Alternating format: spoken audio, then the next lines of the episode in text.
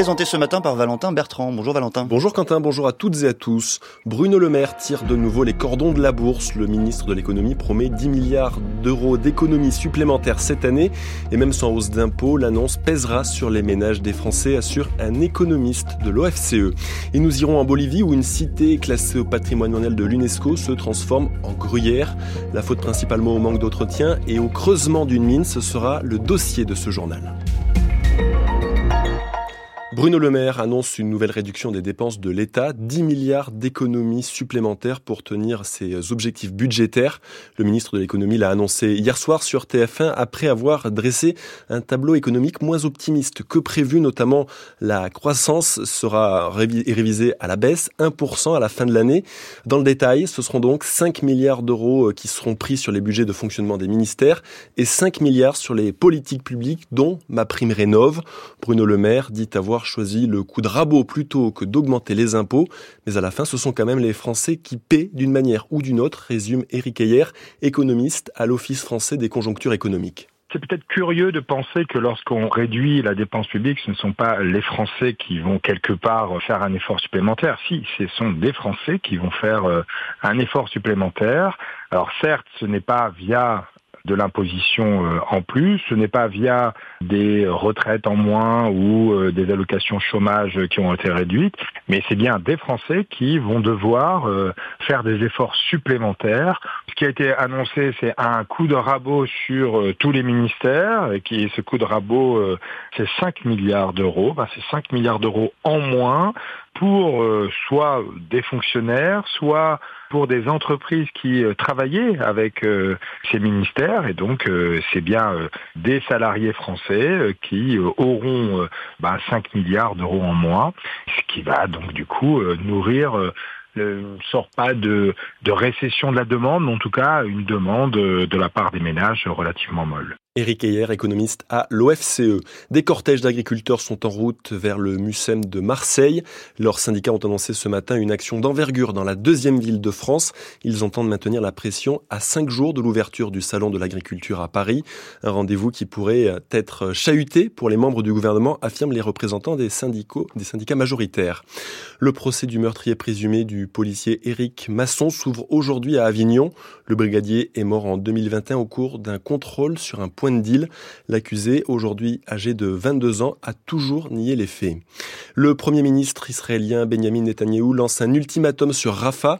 Il menace de lancer une opération dans les prochains jours sur cette ville frontalière entre la bande de Gaza et l'Égypte si les otages israéliens n'ont pas été libérés avant le début du ramadan, le 10 mars. Des déclarations dénoncées par une grande partie de la communauté internationale, dont les États-Unis, alliés de plus en plus distants d'Israël, car Rafah abrite plus d'un million et demi de civils gazaoui. Le corps de l'opposant russe Alexei Navalny n'a toujours pas été remis à ses proches trois jours après son décès dans une prison reculée au-delà du cercle polaire. Tout le week-end, des manifestations à la mémoire du lanceur d'alerte ont été réprimées. Au moins 150 personnes ont été emprisonnées. La campagne, d'Alexei Navalny dit tenir le président russe Vladimir Poutine pour responsable.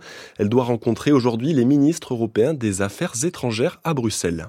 La suite du 845 nous emmène en Bolivie où le patrimoine d'une ville classée à l'UNESCO est menacée. Cette ville, c'est Potosi, l'ancien centre des Amériques coloniales pendant des siècles, inscrite au patrimoine mondial de l'UNESCO en 1987, mais depuis, la municipalité peine à entretenir cet héritage et en 2014, la cité a rejoint une liste moins prestigieuse, celle du patrimoine en péril. Sous pression, les initiatives de conservation se multiplient, mais la situation reste critique. Reportage de Nils Sabin, notre correspondant en Bolivie. Le centre historique de Potosi est un musée à ciel ouvert. Les nombreuses églises et habitations de style colonial rappellent qu'au XVIe et au XVIIe siècle, cette ville était l'une des plus riches du monde grâce à ses mines d'argent. Mais aujourd'hui, beaucoup de bâtiments semblent négligés, faute de moyens et surtout de main-d'œuvre qualifiée pour les conserver. Pour pallier ce problème, une école atelier est ouverte depuis un an. Elle forme des artisans spécialisés dans la rénovation de bâtiments historiques. En ce moment, une partie des étudiants se forment en restaurant une maison du XVIIIe siècle dans le centre-ville. Juan Marca, l'un des enseignants de l'école.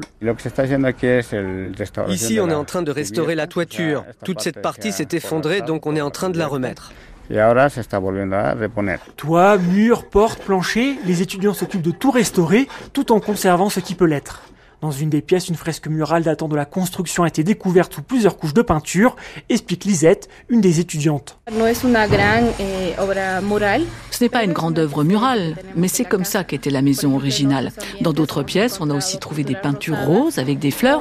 Ça nous donne une idée de l'état original du bâtiment. Une fois la restauration terminée, la maison deviendra un café-musée. Mais les plus grosses inquiétudes de l'UNESCO concernent le Cerro Rico, la montagne triangulaire qui domine la ville. Pour comprendre le problème, il faut se rendre au sommet de la montagne, à plus de 4700 mètres d'altitude. Ça, c'est l'effondrement numéro 1. C'est comme ça qu'on l'a appelé. Il date de 2010. 2010. Freddy Janos, ingénieur à l'université de Potosi. Au début, le trou mesurait 2 mètres de large sur 7 de profondeur. Maintenant, les dimensions sont de 40 mètres de large sur 25, voire 30 mètres de profondeur.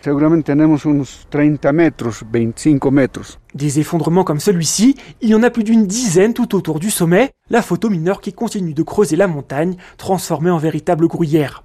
Pour mettre fin aux effondrements, l'université demande à l'État bolivien de relocaliser une partie des mineurs loin de la montagne et propose de soutenir le sommet avec une structure en béton et en métal.